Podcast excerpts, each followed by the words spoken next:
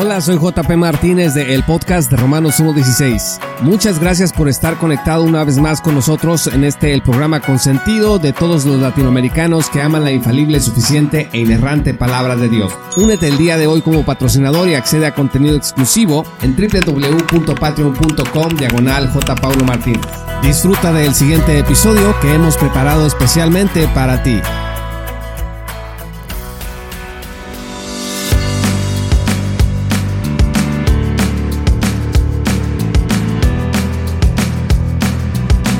Se celebraron los Grammys en su edición 2023 y los artistas Sam Smith y Kim Petras estelarizaron la canción Unholy, montando un espectáculo de tinte satánico. Me refiero a que había cuernos, llamaradas de fuego, jaulas, bailes de mujeres exóticas, vestidos rojos, etc. En Estados Unidos, el congresista Ted Cruz y también la comunicadora Liz Rueda declararon que todo eso era algo malvado y que claramente se está enseñando a nuestros hijos a adorar a Satanás. La representante Taylor Green vinculó este espectáculo con el satanismo y los abortos y llamó a la sociedad estadounidense a que se pongan a trabajar. Varios dijeron que Pfizer patrocinó este culto al demonio y Ben Shapiro también indicó que las élites de la sociedad norteamericana están a tono con el satanismo de Smith y Petras. Por supuesto que tales espectáculos grotescos representan el espíritu del anticristo en el mundo, al menos como una caricatura, y ahorita le voy a explicar por qué esto de la caricatura, pero el elemento maligno y de rebelión contra Dios está presente detrás de toda esa parafernalia festiva. Sin embargo, es importante reconocer que en términos estrictamente bíblicos, subrayo, estrictamente bíblicos, el show de Smith y Petras en los Grammys está muy lejos de representar correctamente a Satanás. Fíjese bien, en el show aparecía una persona de talante excéntrico, una persona roja, con cuernos y cantando entre llamaradas de fuego y bailarinas exóticas ante millones de personas, contando por supuesto a todos los que vieron el evento y lo siguen viendo a través de los medios de comunicación. Sin embargo, en la Biblia Satanás no es de ninguna manera un personaje identificado de tal forma. Satanás es alguien culto y de inteligencia refinada de acuerdo con las Sagradas Escrituras en Mateo 4 versículos 1 al 11. Satanás desafía a Jesús con su conocimiento de las Sagradas Escrituras, cita los Salmos y trata de confundir a Jesús utilizando una malinterpretación de la buena palabra de Dios. Si Satanás quisiera engañarte, estimado amigo que escuchas, lo último que hará es ir ante ti vestido de rojo con cuernos y aspecto perverso acompañado de unas bailarinas. Satanás, por otro lado, no está interesado en atacar a los incrédulos. Esto es muy importante que lo entendamos. El show en los Grammys no es para engañar o atacar a la iglesia. Es un espectáculo propio del mundo en donde Satanás funge como su Dios y príncipe, dice 2 Corintios 4 versículo 4, en los cuales el Dios de este mundo ha cegado el entendimiento de los incrédulos para que no vean el resplandor del Evangelio de la gloria de Cristo, que es la imagen de Dios. Así que estos despliegues de vulgaridad pues son simplemente parte del sistema. Y para no confundirnos, no estoy diciendo que dé lo mismo que en los Grammys se hagan ese tipo de eventos grotescos a que no se den. Estoy diciendo que los incrédulos reunidos en torno a un espectáculo de esa naturaleza en realidad no están recibiendo un ataque de Satanás porque forman parte de su sistema. Y tampoco es un ataque necesariamente para la iglesia y ahorita le voy a decir por qué. Satanás quiere devorar a los creyentes. Primera de Pedro 5 versículo 8 dice, sean de espíritu sobrio, estén alerta, su adversario el diablo anda al acecho como león rugiente, buscando a quien devorar. Esto le fue dicho a la iglesia. Esta sí, estimados amigos, es una advertencia para nosotros. Ahora la pregunta es esta.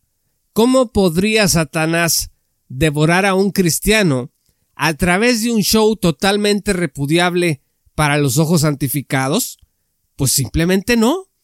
Uno que está santificado por el Espíritu le sale ese show ahí en la televisión y rápidamente le cambia de canal, le apaga, hace otra cosa. Ese no es un ataque eficaz contra el cristiano. Satanás cuando quiere engañarte y arruinar tu vida, se te va a presentar como alguien atractivo y seductor. Y estoy hablando en términos generales porque sabemos que Satanás no es omnipresente. Va a ser muy extraño que él personalmente venga a acosarnos, pero tiene huestes, tiene una organización grande de potestades a su servicio. Pero en el caso, por ejemplo, de Adán y Eva, Satanás sí se presentó personalmente ante ellos, la serpiente antigua, como alguien que venía a liberarlos de la ignorancia y abrirles el camino a su verdadero poder. Fíjese que la serpiente antigua no maldijo a Dios, no hizo un acto en donde Adán y Eva inmediatamente hubieran identificado un ataque directo a la santidad de Dios, sino que preguntó qué les había prometido para después meter dudas sobre ello y quiero leerles Génesis 3 versículos 1 al 5. La serpiente era más astuta que cualquiera de los animales del campo que el Señor Dios había hecho, y dijo a la mujer con que Dios les ha dicho no comerán de ningún árbol del huerto. La mujer respondió a la serpiente del fruto de los árboles del huerto podemos comer, pero del fruto del árbol que está en medio del huerto, Dios ha dicho, no comerán de él, ni lo tocarán, para que no mueran. Y escuche usted, y la serpiente dijo a la mujer, ciertamente no morirán, pues Dios sabe que el día que de él coman, se les abrirán los ojos y ustedes serán como Dios, conociendo el bien y el mal. Cuando Dios crea al ser humano a su imagen y semejanza, es a través de esta corona de la creación que Él manifiesta más profundamente su gloria. Por eso son los seres humanos el objeto de ataque de Satanás.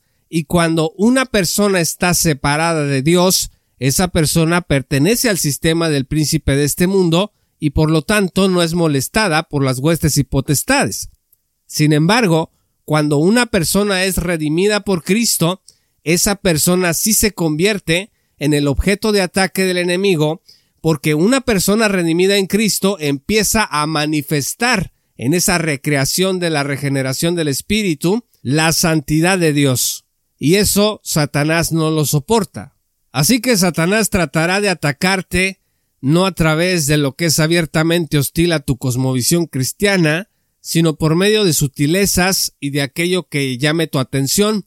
Fíjese lo que dice primera de Juan 2 versículo 16, porque todo lo que hay en el mundo, la pasión de la carne, la pasión de los ojos y la arrogancia de la vida, no provienen del Padre sino del mundo. Esto está vinculado con Génesis 3 también, porque al final el fruto del árbol del bien y del mal fue para Eva algo que despertó la pasión de sus ojos, también el que se les ofreciera el ser como Dios despertó en ellos la arrogancia de la vida. Y nosotros el día de hoy seguimos siendo tentados precisamente en estos aspectos. Es muy importante entender esto, estimados amigos. Satanás se aprovechará de ti no presentándote una apología demoníaca en un show, sino tratando de que tu corazón sea arrastrado por tus pasiones lejos de Dios, por medio del resentimiento, por medio de la pereza, por medio de la falsedad, por medio de la ira. Fíjese lo que dice 2 Corintios 2 versículos 10 al 11, pero a quien perdonen algo, yo también lo perdono, porque en verdad lo que yo he perdonado, si algo he perdonado, lo hice por ustedes en presencia de Cristo, escuche, para que Satanás no tome ventaja sobre nosotros, pues no ignoramos sus planes. Otra versión dice sus maquinaciones. Entonces, en el contexto, el apóstol Pablo está advirtiendo que el perdón es necesario para que Satanás no se aproveche de ti. A ver, ¿están hablando de ti? ¿Alguien te ofendió? ¿Te hicieron daño? Pues deja decirte que el enemigo va a usar eso para destruirte.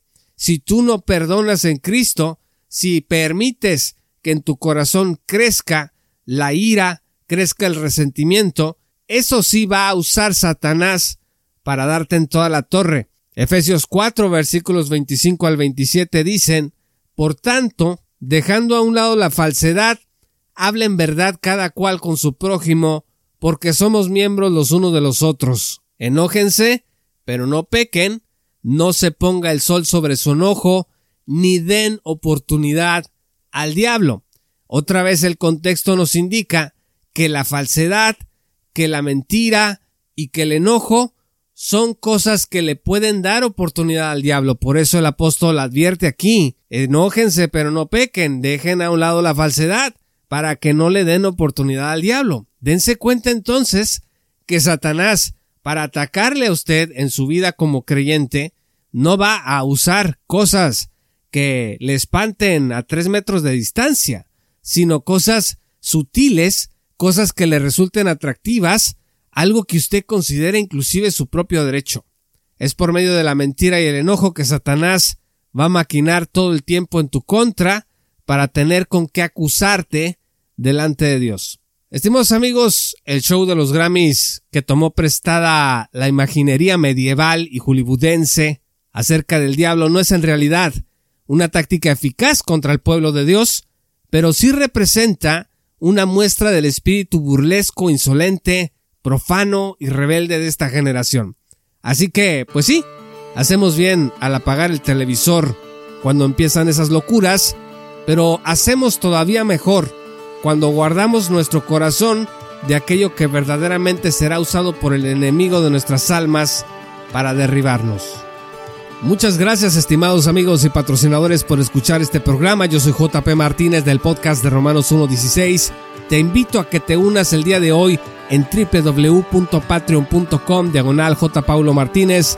Vas a acceder a recursos exclusivos y a la oportunidad de estar hombro con hombro con nosotros apoyándonos en esta tarea de divulgación bíblica y teológica para la gloria de Dios. Comparte este episodio si te gustó recomiéndalo, da un paso más adelante uniéndote también como patrocinador para que podamos seguir esta labor en el mundo de habla hispana.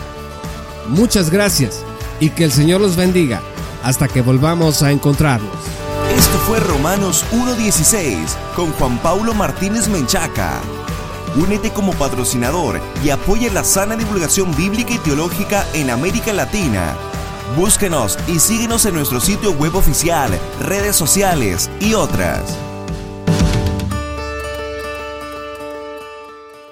Romanos 1.16. Todos los derechos quedan reservados.